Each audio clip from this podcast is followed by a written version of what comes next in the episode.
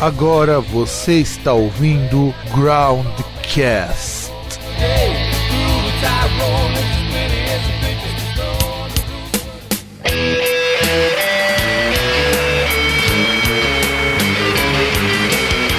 Estamos começando mais um programa Groundcast. Eu sou o Fábio Melo, o dono dessa bagaça, e hoje estamos de luto. E também estamos aqui com a presença do meu irmão Fernando. Pode ter certeza que hoje vai chover sangue em algum lugar. From a lacerated sky, bleeding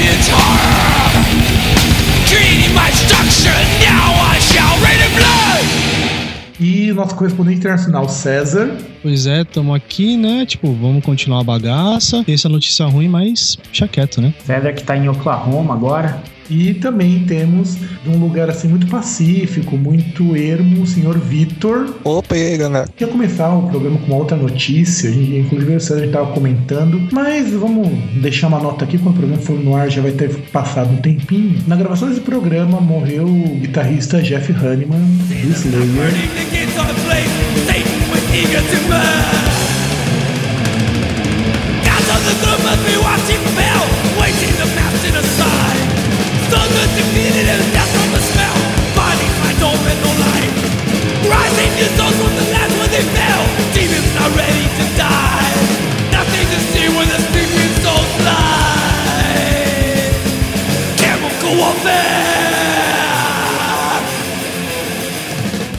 E eu acho que a gente precisa prestar pelo menos algumas condolências a, a ele, afinal de contas. Eu, meu irmão, a gente escutou Slayer pra caramba quando a gente era novo. Escutamos Show No Mercy em fita cassete que nós gravamos. É, a gente já fazia as coisas legal, né? Não sei se já dá pra perceber, mas MP3 é o mínimo que a gente faz de legal, cara. O que vocês têm a comentar sobre Slayer, sobre é, alguma coisa que vocês gostam, gostam da banda? Enfim, falem alguma coisa pra gente honrar a memória do Jeff Hanneman. Não vale se masturbar, tá? O Slayer é uma puta banda, é uma puta influência pra qualquer estilo hoje em dia, basicamente. Mas é aquilo, né, cara? O cara era um dos mais fodas da banda, um dos menos reconhecidos e o Monco morreu. Então a única coisa que eu posso dizer agora é um chupa pro Kerry King. Pois é, tipo, o Slayer, do, do Big Four aí, no caso, banda que não tinha viadagem nenhuma aí não era o Anthrax. Porque, tipo, tinha o Metallica e o Megadeth com aquela viadagem entre os fãs, que na verdade era uma grande vontade de, de um dar a bunda pro outro, mas aí os caras ficavam, tipo, com briguinha. O Anthrax é o Anthrax, né? Segundo o Fábio aí, não, só, só tem uma música famosa e ainda é cover. E o Slayer era aquela banda que todo mundo ouviu, assim, tipo, por exemplo, ouvia outras bandas e falava, pô, curto metal e tal. Aí de repente o cara começou a ouvir Slayer e falou, não, eu nu- nunca curti metal, vou curtir metal a partir de agora. Que aí começou a ouvir um negócio que realmente é um negócio de alguém que tinha culhões. E assim, a gente acompanhando a notícia,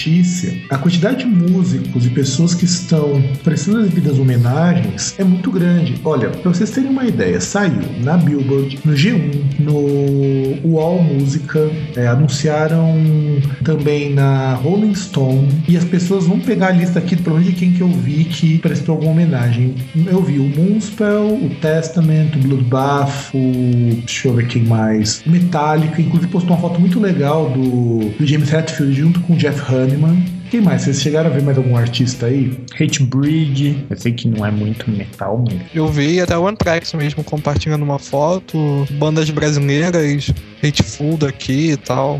Bastante gente falando sobre isso. Então, tô dando uma passada aqui, tipo, por alguns sites, aí tem, tipo, manifestação. Zack Wild, Suffocation, Sasha Grey, André WK, Wendy Dill, Hatebreed, Geezer Butler, In Flames, Cannibal Corpse, João Gordo, Three Inches of Blood, site Stay Heavy também, e até o Slash também, que postou lá no Twitter lá um- uma nota aí sobre a morte do, do Jeff Hanneman. É, cara, eu eu não vou nem fazer brincadeira com isso, cara. A despeito do programa, a gente falar de outras coisas. Mas assim, eu falo que é foda, meu. Poxa, é uma banda que eu ouvi muito. Eu gosto muito do show No Mercy. A gente tem uma boa parte da discografia aqui em casa autografada e original. Poxa, é, é foda. Eu falo. É, que- não, não sei essa molecada de hoje, mas pelo menos quando eu era mais mais novo, sei lá, tinha uns 10, 11 anos, assim, pra- praticamente todo mundo que eu conhecia, que ouvia metal extremo, começou a ouvir por causa que eu vi Slayer. Não sou metal extremo, nem a gente que era muito fã de E metal até o cara que não gosta tanto ouve, sabe? É,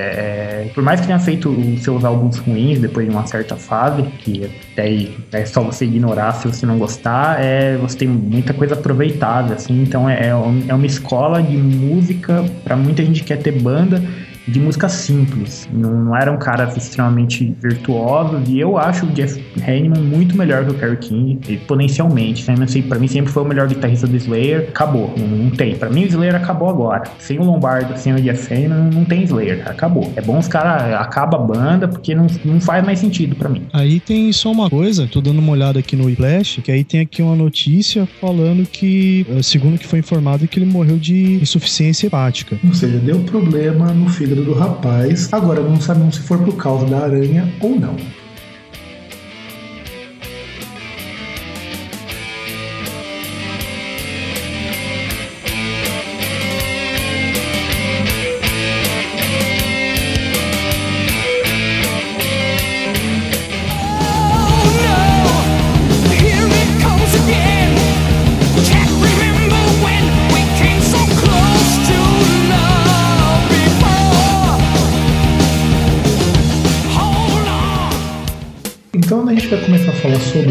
Black Sabbath e vamos comentar sobre as fases da banda. E se preparem que vai ter muita coisa para falar. Podemos dividir o Black Sabbath basicamente pelas linhas contas em quatro grandes fases: a fase clássica, a fase do Dio, que é a clássica 2, a fase Tony Martin e a fase que é uma fase que você tem uns caras aleatórios aqui e ali. Vamos deixar a fase clássica por último, por causa do último disco que nós vamos falar alguma coisa do que a gente espera dele. Vamos falar da fase que muita gente que curte Black Sabbath meio que menospreza, a fase com o Dio. Lógico que não. A fase que os fãs menosprezam é a fase com Tony Martin. Não, essa é a fase que os fãs ignoram. Pô, justamente um monte de gente chega e fala: Meu, tudo bem, o Ozzy é legal, pô, gente fina, fica gritando Sharon toda hora e rock and roll, mas cara, todo mundo assim que pira o cabeção é na fase do Dio mesmo, que você tem as músicas assim mais heavy metal mesmo, assim. Eu, eu gosto da fase do Dio, mas não gosto da voz dele fora do sábado. Agora, a fase, uma, um adendo que eu queria falar sobre a fase com os outros vocalistas aleatórios, eu não consideraria que seja Black Sabbath. Eu consideraria como se fosse um projeto do Tommy, é, com o nome de Black Sabbath, na verdade, né? Se vocês forem para pensar, não tinha nenhum membro original, era uma rotação de membros muito frequente e era até você difícil você classificar que banda que ia tocar naquele dia, tá ligado? É, sei lá, eu gosto da fase do Dio, assim, independente de. Sou ainda bem Black Sabbath, acho. Tá, não vamos comparar o Dio cantando com o Ozzy, que é covardia. Parâmetro que não, não dá, o Dio é, é muito melhor comparado com o Ozzy. Eu gosto da fase, é uma fase boa, assim, não, não, não cansa, hein, hein? nem tem tantas fases que o Black Sabbath passa, tanto vocalista que passou, que não, o Dio se encaixou bem, assim, pra uma banda que nem tinha o estilo dele, pra falar a verdade. É, eu acho que ficou legal porque o Black Sabbath fez músicas pro Dio. É, Não fez músicas pro Ozzy e, pro, e com o Dio cantando. Eles fizeram músicas pro Dio, era outro vocalista. Então, acho que essa maturidade de banda, que muita banda hoje em dia não tem, salvo que muita gente vai, vai me xingar agora, é igual Iron Maiden com o Blade. Os caras fizeram músicas pro Dio, fizeram músicas pro Ozzy, então acho que é por isso que deu certo. Até os outros vocalistas mesmos que entraram, eles fizeram músicas pra aqueles caras cantarem. Então, por mais que você odeie algum álbum do Black Sabbath, ele ainda tem a cara do cara que cantou, pelo menos. Não, não fugiu muito. Bom, aqui eu vou fazer um pouco do advogado do diabo. Eu não acho a fase do Dio uma fase tão legal assim. Eu já vou do contra e explico por quê. Na época que eu conheci o Black Sabbath, a gente conhecia na época que o Dio já tinha dado aquelas tretas, o Ozzy ia tentar voltar pra banda, e aconteceu isso no Reunion. E aí o que que acontece? Quando a gente fala da fase do Dio, é uma outra banda. Eu considero que o Black Sabbath é heavy metal nessa fase do Dio. Não que eu não goste de algumas músicas do Dio. Eu acho a fase do Dio uma fase muito, muito mais direta, muito mais reta do que as fases do que a fase com o Ozzy. Que se você comparar os álbuns do Ozzy, eles são muito distantes entre si e deram, Pra quem conhece Stoner, pra quem conhece Doom, sabe que é ali que você tem a maior variação do Black Sabbath, inclusive com umas coisas de psicodélico e algumas coisas assim.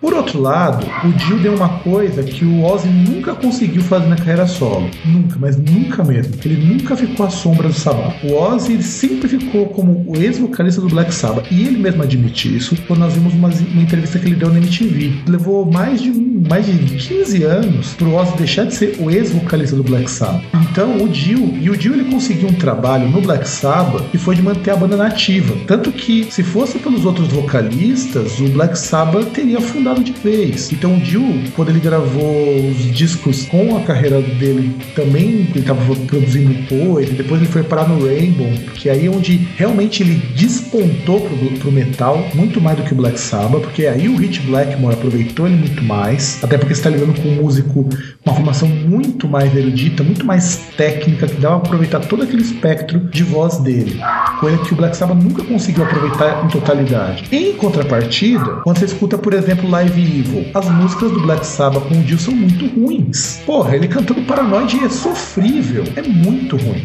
E antes que alguém pergunte, cachorro da vizinha chato pra caralho tá latindo muito. Então, se vocês escutarem latidos, é esse filho da puta.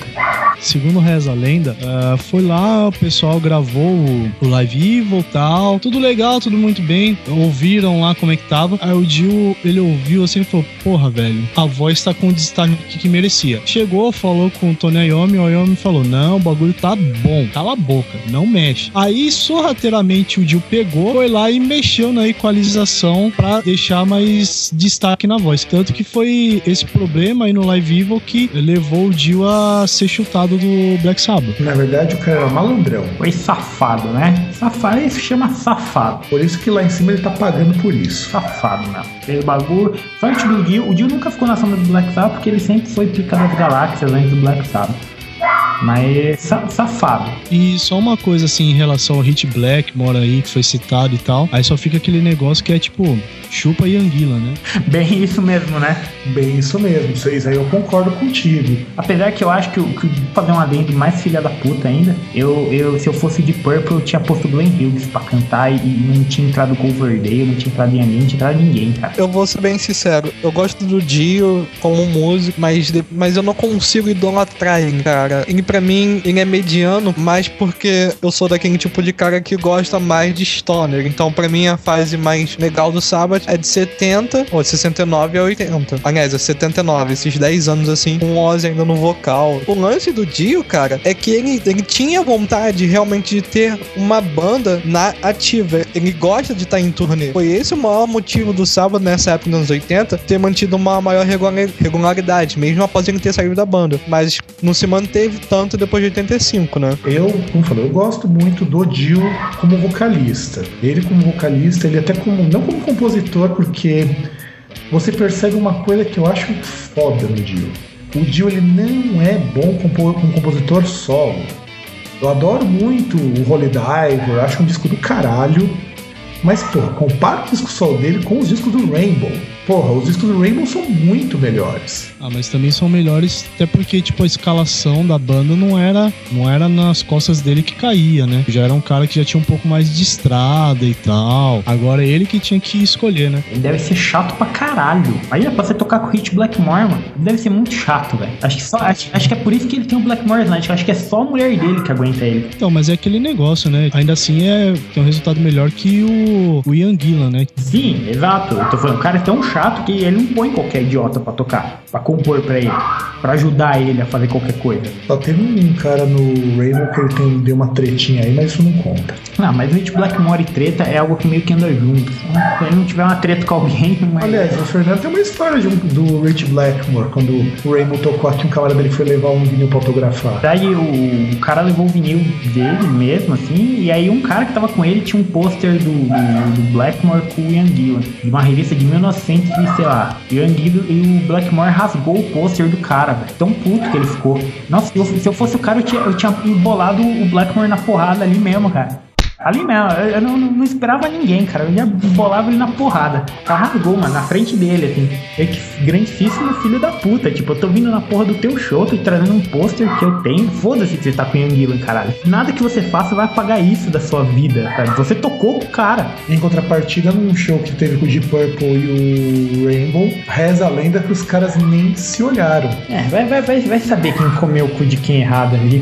Que aconteceu isso aí, velho. Aliás, eu vi um show, acho que do Deep Purple, que o Hit tava can- tocando aqui assim. A banda começou a tocar uma música sem ele, ele entra no meio do show, começa a fazer um solo muito nada a ver. Aí ele pega um copo de cerveja e joga no vocalista, que eu não lembro qual era, e tipo, fica puto com ele, tá ligado?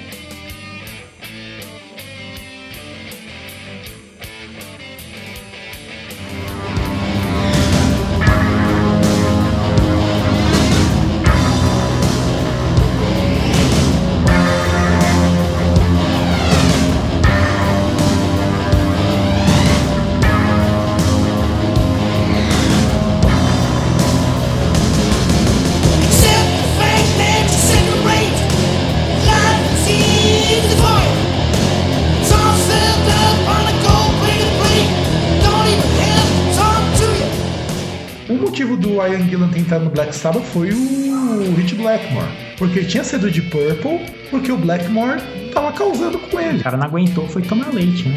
E ironicamente, o disco Born Again é um dos discos que mais vende deles no Brasil.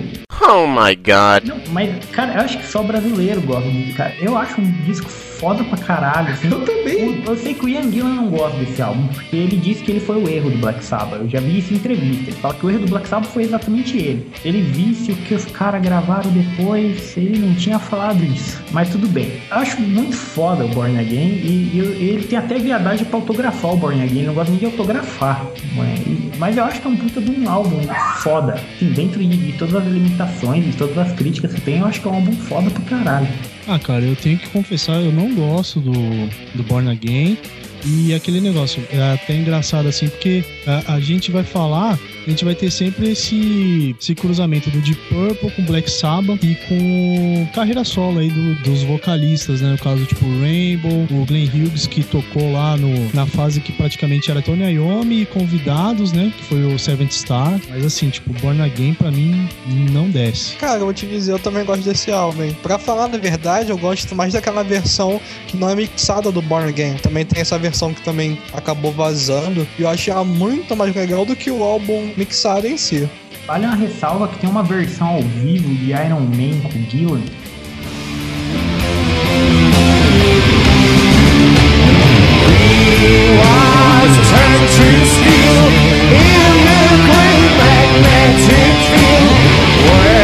Sei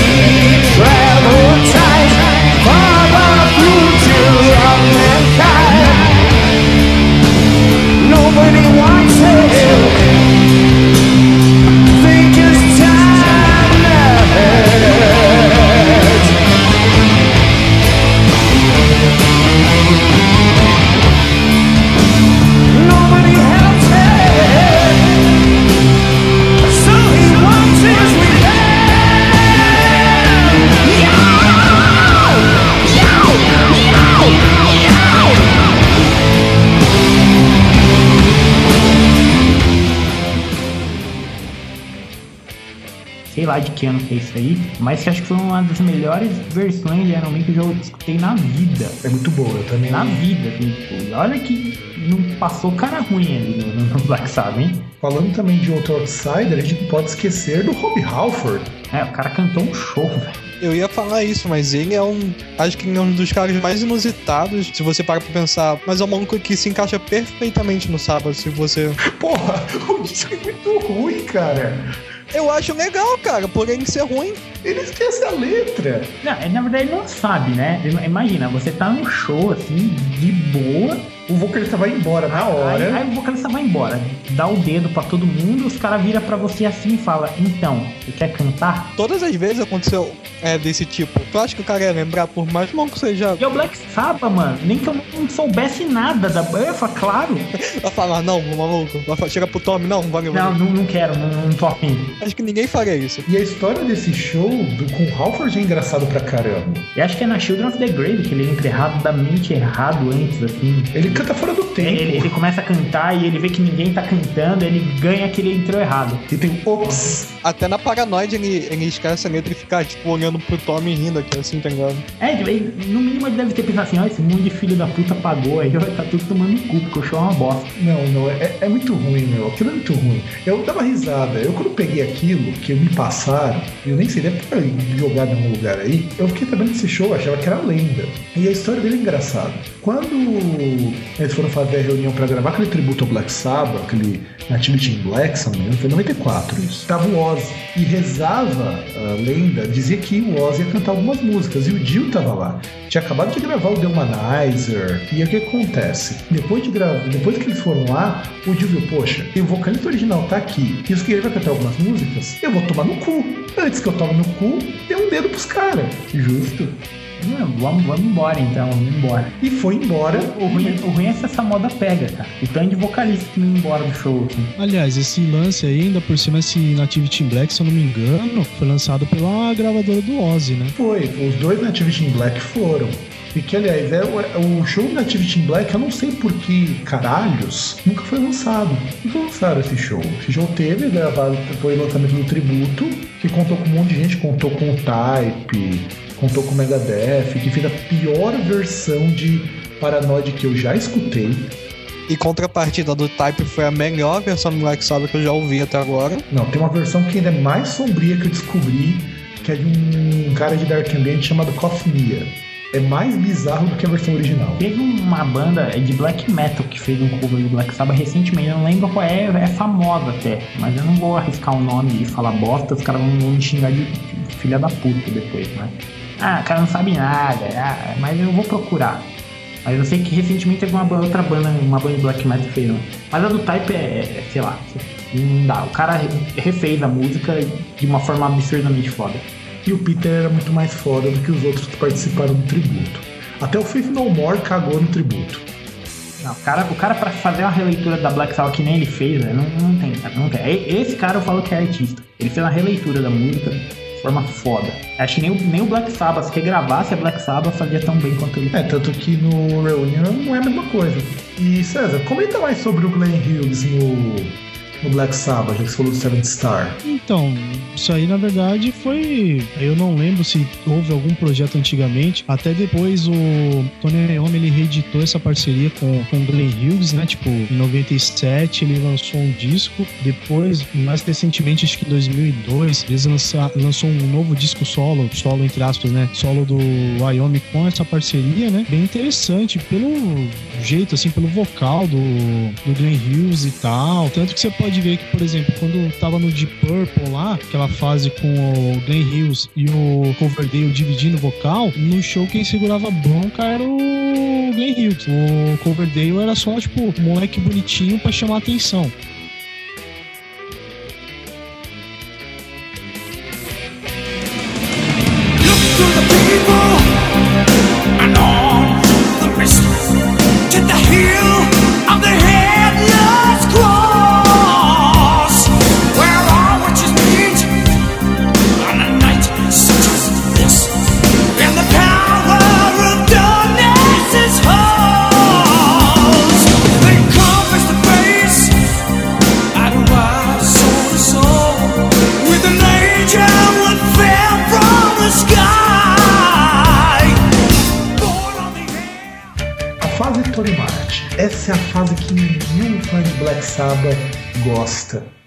Falo uma coisa pra vocês, vocês são tudo um bando de idiota. Eu gosto. Vou falar a verdade. Eu gosto desse álbum porque, sei lá, ele é um dos álbuns dos anos 80, assim, que ele é, ele é um dos mais legais porque o Sabbath conseguiu novamente se reinventar. No sentido de se reinventar pra uma coisa boa. O vocal tá muito bem feito. o instrumental também tá muito legal. Pra mim é um dos álbuns que é, é um dos mais injustiçados do Saba, se não um dos mais esquecidos até. Acho que mais esquecido até é que o Born Again. Ah, cara, eu acho legalzinho. Não é uma coisa que diga, nossa, que legal, como eu curto essa fase com o Tony Martin. Mas pra mim é melhor do que o Ian Gillan, pelo menos. Eu falo sempre isso, daí eu falo com. Um dos grandes preconceitos meu era aturar o Tony Martin. Porque assim, os discos do Tony Martin são muito ruins de produção. Mas é aquela fase do Black Sabbath que eles estavam com pouco dinheiro, a banda não tava mais naquele auge, depois, da, depois de uma das saídas do Dio, depois do Dio saiu de novo. Eu, o Tony Martin sofre de mal, igual do Ripper Owens. Estar na banda errada. Porque ele é um. Ele como vocalista, ele é muito bom. Tanto que no tributo ao Ken, tanto tributo não, né? Tanto que no show do Candlemas de 20 anos, ele canta uma música do Candlemas e fica muito bom. Muito, muito bom. Aí você percebe que o cara, ele é, assim, tem um nível de técnica e com músico que o Black Sabbath nunca conseguiu aproveitar. Ele é literalmente o cara que tá no bando errado na hora errada. Exato. Ele é no caso do Dio. O Dio era um vocalista muito bom do Black Sabbath. O Black Sabbath não tinha músicos e composições que aproveitavam Ah, a isso. gente tem casos, em muitas bandas grandes, a gente tem casos assim. A gente tem com o Iron Maiden, com o Blaze, que o Blaze canta bem. O Iron Maiden fez música com o Bruce Dickinson, por isso que ficou uma bosta. A gente tem o caso do Acid Earth. É, é, que é com o Reaper, o cara mais, que mais toma no cu no meio da música deve ser o Reaper, porque todas as bandas que ele entra já tem um vocalista consagrado. E por melhor que ele seja, ele sempre vai ser o segundo cara. Pô, é, ele tem um vivo do Judas que ele canta muito melhor que o Halford, mas foda-se, ele não é o Halford. Aí ele entra no Acid Earth, foda-se, ele não é o Barlow.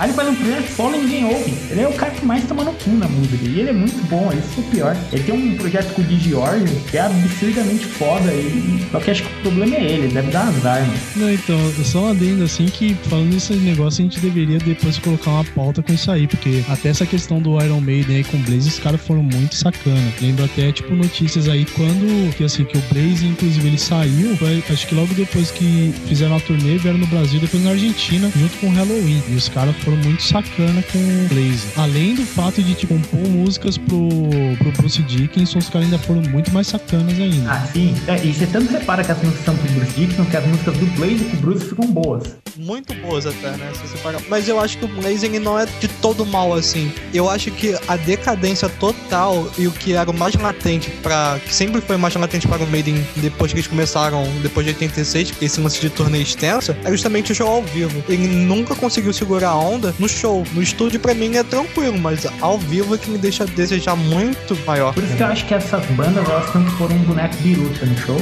e acabou. E que foi um sample lá, ninguém liga mesmo, né? Faz um overdub depois. Não, mas o Tony Martin é o mesmo caso do Owens, porque ele foi chutado do Black Sabbath e hoje ele, ele nunca falou mal da banda. Mas os caras do Black Sabbath não tiveram uma pra ajudar o cara. Aliás, até teve uma polêmica aí, acho que numa biografia aí do que saiu, que ele foi obrigado a se pronunciar porque o Wyoming falou um monte de merda dele, né? O Tony Martin segura todas as buchas do Black Sabbath. É, e ele só gravou que os caras pediram. Tipo, eu vou falar mal do cara por quê? Ele gravou.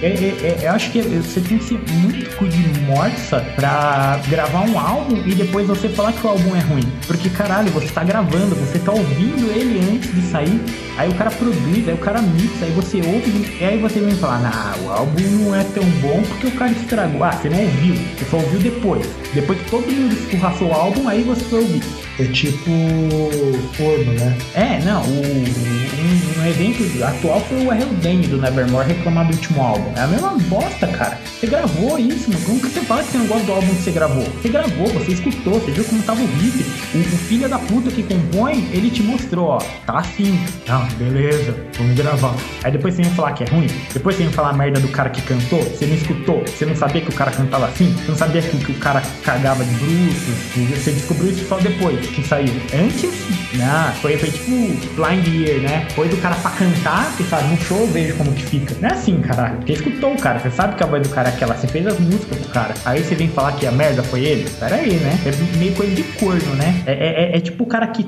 trai e põe a culpa no outro, né? Tipo, o cara trai a mulher e ele fala, não, traí, eu te traí porque você é uma filha da puta. Não, caralho.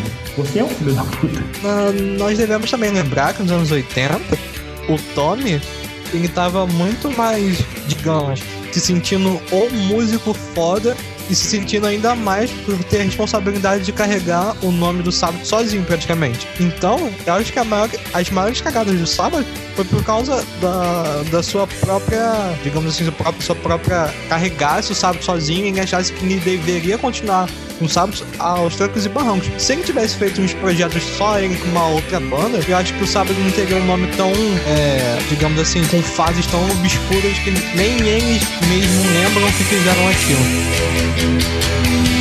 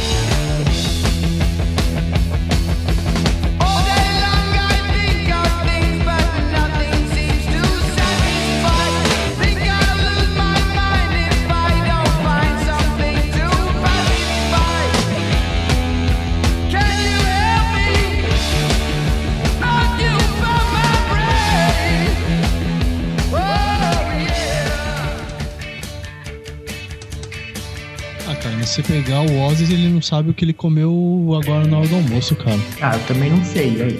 Pô, ele, ele comeu a Sharon, meu. Nossa. Puta, tem, haja coragem, hein? Não sei se é pior o cara não lembrar o que ele comeu no almoço ou ele lembrar que ele comeu a Sharon. Acho que o pior é o cara. e, Tipo, ele lembra que ele comeu a Sharon e depois ele vê o resultado, né? A cara dos dois Aí filhos. ele olha os dois filhos, né? Caralho, mano. Tipo, não comeu uma vez só não, mano. Continuei ainda. Acho que ele não acende a luz, né? Na boa. Na boa, ele não acende a luz. não. Não dá, cara. Apesar que quando começou a comer Sharon, ele sempre tava muito louco. Então, se depender, ele imaginava uma mina mó gostosa no lugar. Não, cara, mas aí eu tenho que. Eu acho o seguinte, acho que o problema não é que ele não vita, eu acho que a Sharon ela devia saber fazer uns bagulho que deixou o cara ligar. É, é que você sabe aquela coisa, né? Mulher feia não pode ter frescura. Então se ele falasse, eu, eu, eu, eu- quero comer o seu cu e depois você vai pagar uma sem camisinha, ela ia ter que falar beleza, porque ela é feia.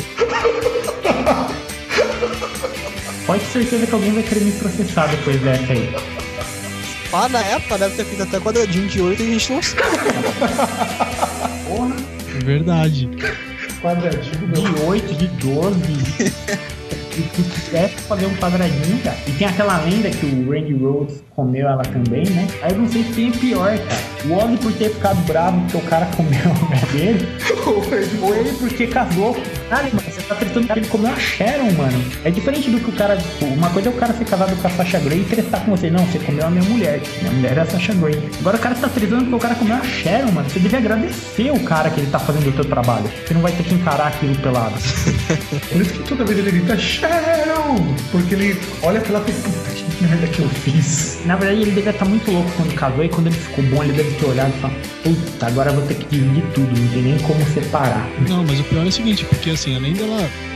provavelmente na hora lá, H, ela fazer as coisas boas, tipo, ela também é aquele negócio, foi aquela que chegou, catou Ozzy, enfiou a coleira e falou, vem cá que quem manda sou eu. Tanto que você pode ver que até agora recentemente a Sharon ela separou um pouquinho do Ozzy e falou, ó, você para aí de palhaçada, para de beber aí, voltar a se drogar, senão você vai ficar sozinho lá, tipo, nadando no, no vômito, tá ligado? Lá na sarjeta, porque e eu ainda vou ter 50% do que é seu, então fica de boa. Não sei, cara, eu, eu gostava mais do Ozzy quando ele tava vivo. Depois que ele virou um, um boneco de ventríloco, eu achei que ficou meio sem graça.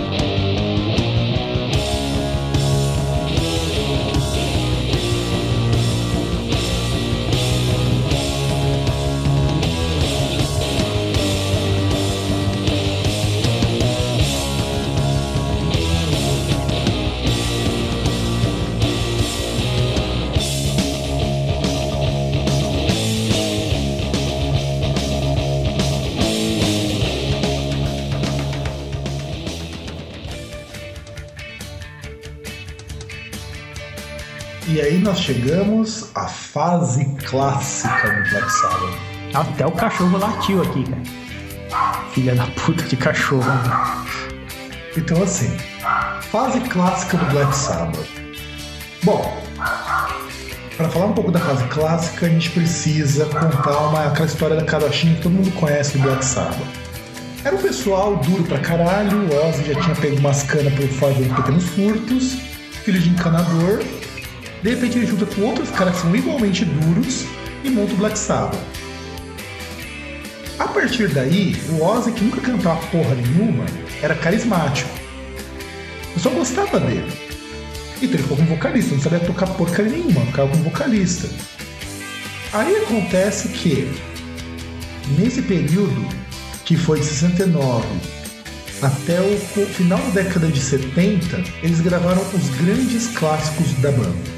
Todos os grandes clássicos estão nessa fase. Você tem Sabla Saba, você tem Behind the Wall of Sleep, você tem Paranoid, War Pigs, você tem também a própria Black Sabbath, Sweet Leaf, muito bem lembrado. E entre outros que os caras devem conhecer também, né? A gente não vai falar Não vou falar todos, senão a gente vai ficar até amanhã falando música do Black Sabbath. É, é, é, é a mesma coisa que a gente falou no programa anterior. A gente faz um negócio achando que não vai atrair imbecil, mas acaba vindo um ou outro, né? O que vocês têm a comentar sobre esta fase clássica do Black Sabbath? Então, eu acho assim que a gente não fala nem de faixa clássica, tá ligado? A gente fala de discos clássicos, né? Porque, tipo, tem cada disco assim que mesmo a pior das músicas, ela é nivelada por cima. É, é uma música que é ruim, é ruim, é ruim no nível lá que tem no Black Sabbath. Tipo, você vai comparar, por exemplo, você pega lá, vai comparar com Black Sabbath, com Paranoid, com Sabbath Bloody Sabbath. Você vai comparar com músicas que estão muito acima. É aquele negócio, por exemplo, você vai comparar o Zico com o Pelé, tá ligado? É tipo falar do time do Palmeiras hoje e do time do Palmeiras antes, né, César? Não, não é porque, cara, a diferença é tipo. É o mesmo que você jogar International Superstar Soccer sem o Alejo. entendeu? É a mesma coisa, cara. Quem é velho sabe do que eu tô falando. Essa molecada aí não vai saber, mas quem é, quem é velho, grande Alejo. Esse sim merecia estar na seleção. Alejo é mito. Eu gosto do- da falta de. Eu gosto até da falta de cuidado que os caras tiveram com a música que eles fizeram na época. Já vamos começar por aí. Os três primeiros álbuns que são o Homônimo, o Paranoid e o Master of Reality, pra mim são dos melhores álbuns da época. Não por ser os primeiros, mas era porque eram os álbuns que tinham mais inspiração. Depois desses álbuns eu percebo que a inspiração foi decaindo. Então tava meio que virando uma reciclagem do que eles fizeram nos três primeiros álbuns e viram que deram certo. Mas até aí, os caras ainda estavam fodas. E pra mim, é uma grande influência, porque a maioria das coisas que eu escuto hoje em dia, de Stoner e Doom Stoner, tá calcado nesses três primeiros álbuns e nessa, nessa fase do sábado. Então, pra mim, essa fase foi a crucial da banda. E acho que pra história do que a gente escuta hoje em dia também. Porra, o, o, o todo Stoner, você pode resumir o Stoner ao 4 do Black Sabbath. Tirando Changes. Aquela música, desculpa quem gosta, mas aquela Changes, mano, dá um tiro no meu cu, cara. Mas me faz escutar aquela música. Acho péssima. Eu vou colocar até de vinhetinha. Nossa, péssima, péssima. E o Ozzy, quando gra- regravou, puta que pariu. Com o Zac tocando piano, né? Nossa, mano.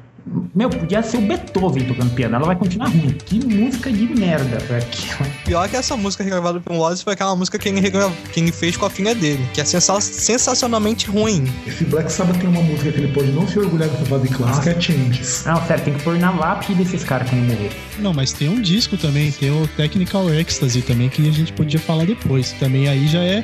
O Changes devia estar no Technical Ecstasy, E ia se encaixar muito melhor.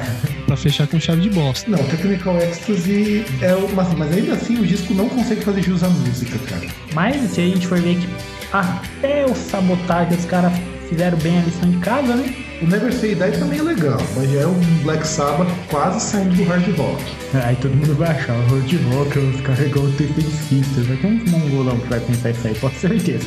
Eu, eu falo pra vocês que a primeira vez que eu escutei Master of Reality, eu achava o disco muito chato. Mas assim, eu não entendia que eles colocavam uns fãs na guitarra, colocavam uns efeitos de psicodélico, e que hoje todas essas bandas de Stoner Doom copiam. Não, e se você parar pra pensar que o Black Sabbath é uma banda tão fila da puta que não importa em que estilo você faça cover dos caras, fica bom, mano. Mas você pode tocar ela sendo heavy, black, death, trash, power, punk, western, ban com banjo, sertanejo, MPB, vai ficar bom, cara. É absurdo como os caras conseguiram fazer isso. É, minha professora da faculdade falava que a, a música, quando é boa, não importa o estilo que ela é tocada, ela continua boa. E os caras conseguiram fazer isso. Cara. Tanto que você tem ótimos covers de Black Sabbath de todos os estilos possíveis. Menos o latino. Ele tá falando de gente, né? Tá falando de cover, não de cara que fica chupinhando o negócio. né? É outro nível isso aí, né? É tipo o Darth Vader montado num Charizard. É outro nível isso aí. Não, e nessa fase você tem tributos, covers que ficam muito legais. Além da música dos caras ser atemporal, você consegue encaixar ela em quase tudo. Ou se não tudo, é que tudo fica muito, muito menor, né? Porque menor é tudo, né? Mas eu acho que ah, esse fato dela se encaixar em tudo é pela própria simplicidade da música. Se você para pra pensar, por exemplo, eu toco um pouquinho de guitarra, tu para pra ver os riffs que o Tommy fazia na época, cara, tu pode estar tribêbado que tu vai tocar música perfeitamente, mano. Porque os riffs são bem simples. Provavelmente ele estava quando fez. E se você para pra pensar, é simples, mas é eficaz e ao mesmo tempo com um efeitozinho aqui, um outro ali, o resultado do conjunto fica muito bom. É muito. Você escuta e já ass- assimila o som na hora. Não tem aquele tempo de para você digerir o. E, e mesmo com aquela voz de bêbado do que o Ozzy não canta bem, mas se não for aquela voz de bêbado, não é legal. Se for um cara melhor que o Ozzy, é uma bosta cantar essas músicas. Ou se você colocar o Vader pra fazer cover. Então os caras conseguiram fazer um negócio que, porra, o Ozzy não canta bem, cara, nunca vai cantar bem. Você não imagina outro cara cantando essas músicas. E só por curiosidade, o Black Sabbath é a segunda banda de rock com mais tributos. A banda que tem mais tributos é o Metallica. Tem, tem, pra você ter uma ideia, tem uns 30% a mais do que tem o Black Sabbath. É que Metallica, cara, acho que até a faxineira curte Metallica. Ela vai a tua casa ouvindo Black Album, por exemplo. Não, faz com Transcend Anger. É, cara, não tem como. Metallica todo mundo conhece.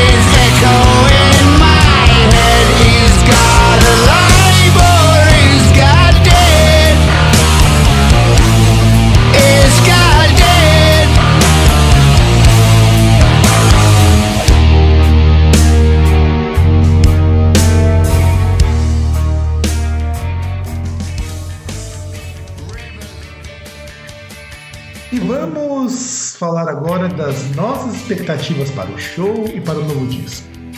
Eu escutei as duas músicas novas do Black Sabbath, escutei ontem, a- antes de gravar o podcast, a música que eu não tinha ouvido ouvir.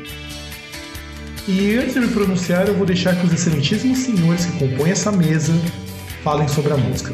Bom, a- a- eu só ouvi a do single, ao vivo eu não ouvi. Eu não queria nem ouvir a do single, na verdade, porque eu, eu não gosto dessa parada, tipo, eu vou lançar uma música do álbum, depois eu lanço o álbum. Não, já lança tudo, pra ver se a bosta já tá inteira. Aí você fica pondo uma musiquinha ali, tenta, faz um teaserzinho, acho isso coisa de quem dá o cu, grita pra caralho e, e fala que não gosta. É a única explicação. Mas, já que fizeram isso, eu escutei. Se a música nova tivesse 4 minutos, eu acho que ela tinha ficado muito boa, tá? Eu achei ela muito extensa. Não, não que seja uma música ruim. O baixo tá absurdamente foda. assim. Eu achei da hora o baixo. E eu acho que eu gostei da música. É reconhecível como uma música do Black Sabbath.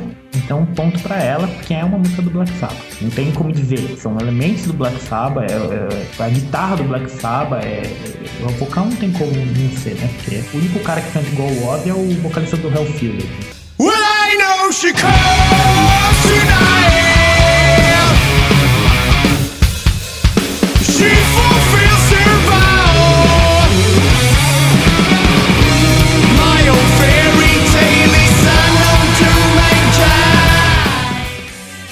deve ter algum problema mental pra cantar Evil War.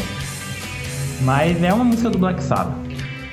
Só que eu não vou endeusar a música, ela não é tudo isso. Ela é, é- Eu diria que ela tá abaixo de uma música do Black Sabbath, mas ela tá um pouco acima do que eu esperava. Porque, sinceramente, eu achei que seria pior. Eu achei que ia ser uma música muito pior, muito mais escrota e, e sem sentido nenhum. Pelo que parece, questão de é, vídeo de show e tal, são três músicas que eles já soltaram assim pro público ouvir. Tem o single, né, que é God is Dead, que pra mim eu acho que vai mais pela parte da polêmica e tal, do, do que tá por trás da letra, que tem a ver com o- os pensamentos lá do Nietzsche e tal. Tem a End of the Beginning e tem uma outra que é a Metademic. Eu ouvi assim, que eu ouvi bem foi God is Dead e End of the Beginning. God is Dead, assim, ela é bastante extensa e eu não curto muito por esse motivo que o Fernando falou, que você já vê na hora que é uma música do Black Sabbath. Você não vê nada assim de.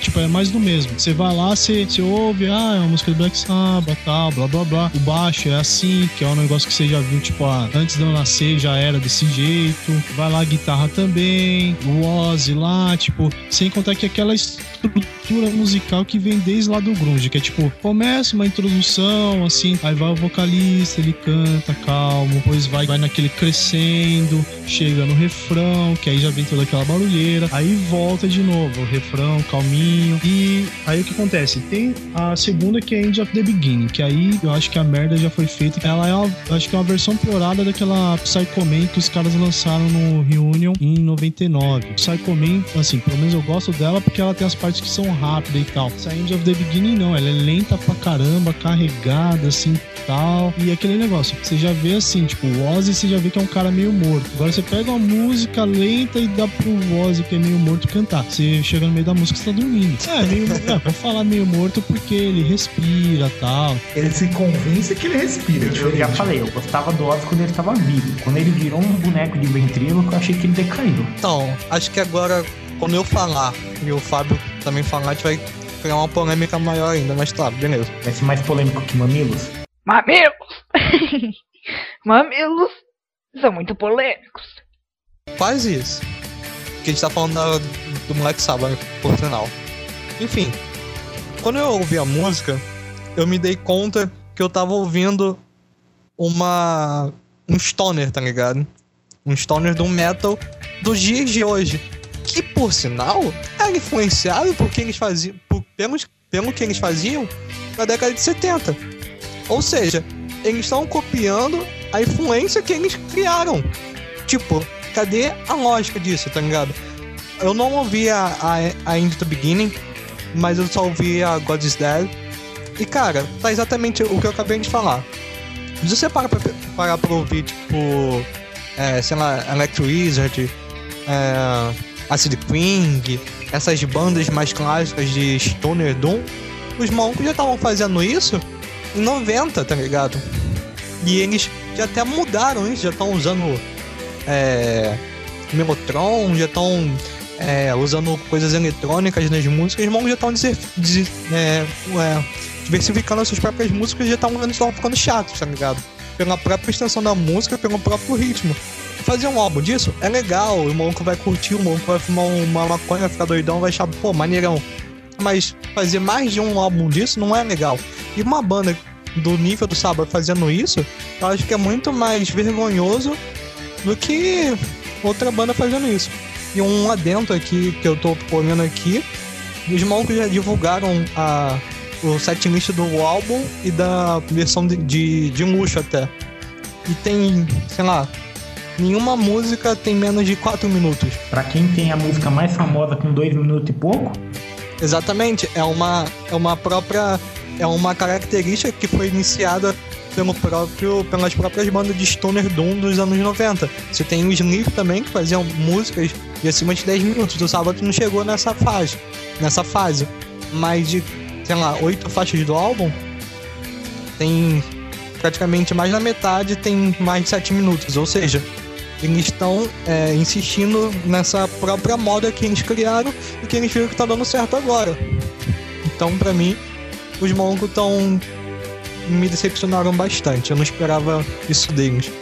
E aliás, isso eu, eu, eu pude perceber quando eu conversei com o Fábio sobre esse, esse tema. Eu não vou dizer que a música é ruim, muito pelo contrário, é uma música muito boa, God's Dead. A outra música deles, que não é a mesma que o escutou, é horrorosa, entra no que o Victor falou, mas assim, parece que foi a tentativa do Ozzy de cagar de bruços. Ele percebeu que não dá certo. Quando eu escutei essa música, primeiro eu escutei porque me foi indicado pelo Facebook. Eu não ia escutar. Puxa, a música nova do Black Sabbath não tava nesse tesão todo. E olha que eu, é a minha, uma das minhas bandas favoritas. Eu nem reclamo da duração. A duração eu até acho que ela é apropriada. Pra quem gosta de Funeral Doom, como é o meu caso, eu não, duração pra mim é de menos. Pra quem escuta música de progressivo de 12, 15 minutos, pra quem já escutou alguns do Opeth que tem todas essas músicas longas, não é problemático. Mas aí eu acho que tem uma diferença da música longa chata e da música longa que você não percebe que passa. Não, É tu- saber fazer músicas longas. Não, sim. Mas aí vamos, vamos entrar. Se vocês ouvirem do Throne de 2000 do The Night Wizard, as músicas têm essas durações e são desse mesmo estilo. As bases se repetem, tem uma pausa no meio da música, uma guitarra entra, depois vem a segunda guitarra e vai continuar nesse mesmo ritmo até os caras acharem: ah, agora tá beleza, já deu uns 10 minutos, agora a música pode acabar. Foi o que o Sabbath tentou fazer. Exato. E assim, não sou contra isso, embora também não seja muito fã da música longa sem propósito, mas isso é uma outra história. O meu grande problema com essa música do Black Sabbath é, tá, uma música do Black Sabbath. E aí? Cadê aquela coisa? Até mesmo a Psycho Man, que era uma música nova, era uma música que empolgava. Outra música também que saiu junto com a Psycho Man, agora eu não lembro qual que é o nome, deixa eu. Selling My Soul, puta, Selling My Soul é uma música maravilhosa. E assim, e é uma música do Black Sabbath. O Black Sabbath tá tentando fazer o que ele fazia no volume 4. Isso é o que dá pra sentir. Só pra lembrar, o Cathedral já fazia isso. O Cathedral que iniciou meio que essa onda de Stoner Doom. Não que o Cathedral tenha sido a primeira. Você tem umas bandas anteriores ao Cathedral. Mas foi o Cathedral que começou. Você pega o Caravan Beyond Redemption, é o que o Black Sabbath tentando fazer hoje. Que aliás é um puta de um disco de Stoner.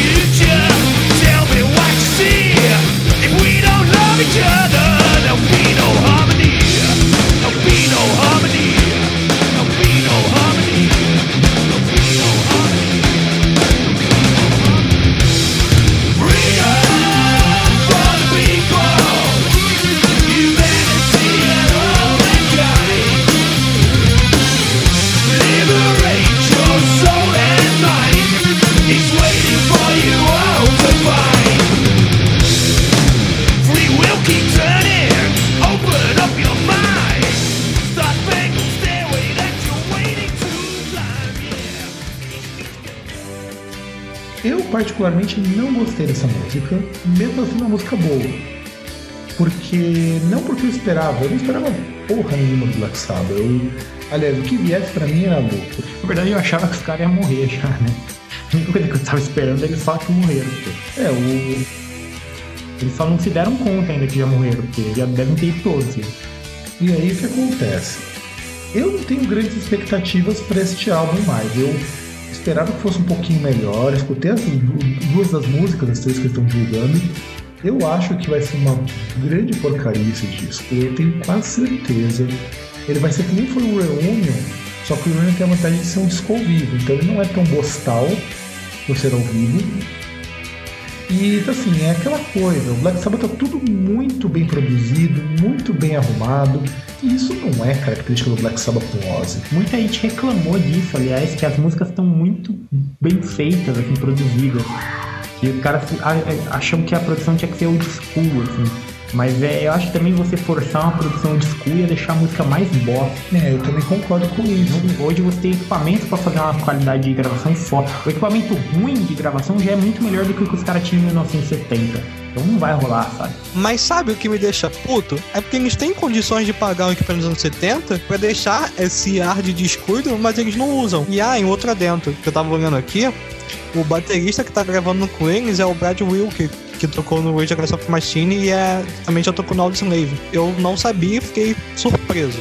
Não, e o, mas o Audioslave sempre teve músicos muito bons. a banda é uma bosta. Aí sempre teve músicos muito bons. Uma das grandes verdades, quem toca em banda pop é músico bom. É que cai naquela coisa dos anos 90, começo dos anos 2000, é que as bandas ruins elas eram boas, se você comparar com o que a gente tem de ruim hoje. Hoje, se você escutar os Slaves, você fala, pô, os caras não eram tão ruins assim, sabe? Comparado com o que você tem hoje pra ouvir, os caras eram muito bons. É que, é que a gente era mais chato. O Audioslave em si, ele é o Rage of Machine sem o vocalista. Só botaram o maluco do Soul Garden, eu acho, né? É o Chris Cornell. E eles começaram a tocar umas músicas mais lentinhas, como sem propósito político ou de cunho social, que eles esta- estavam acostumados a fazer, e virou Audioslave. Não é ruim, é até bom até, mas o que me surpreende é o fato do baterista que tá to- está tocando num, digamos assim, num ritmo, num gênero totalmente diferente do que ele costumava tocar. Esse é o que me surpreendeu realmente. Então, mas, mas, mas isso aí tem o seguinte, aqui assim, o Bill Ward, que é o baterista original, ele já tem um tempinho aí, ele vem sofrendo questão de problema cardíaco, né? Tanto que até, se eu não me engano, quando voltaram, fizeram aquela reencarnação do Black Sabbath, que foi o Heaven and Hell com o Dio, ele chegou, acho que a tocar um pouquinho, teve uns problemas, aí eles chamaram o Vini Apse. E eu acho que na hora assim de fazer essa reunião, o Ozzy pra tipo tirar essa aura assim de tipo Black Sabbath com o Dio, já deve ter falado tipo, ó, Vini Apse falou, legal, pô, valeu, mas não vai rolar com você. E aí por isso pegaram o, o primeiro baterista que apareceu. Sem contar que o, o baterista original ele processou a banda por problemas de grana. Ele achava que tava ganhando pouco. Quero imaginar o pouco que esses caras falam, né?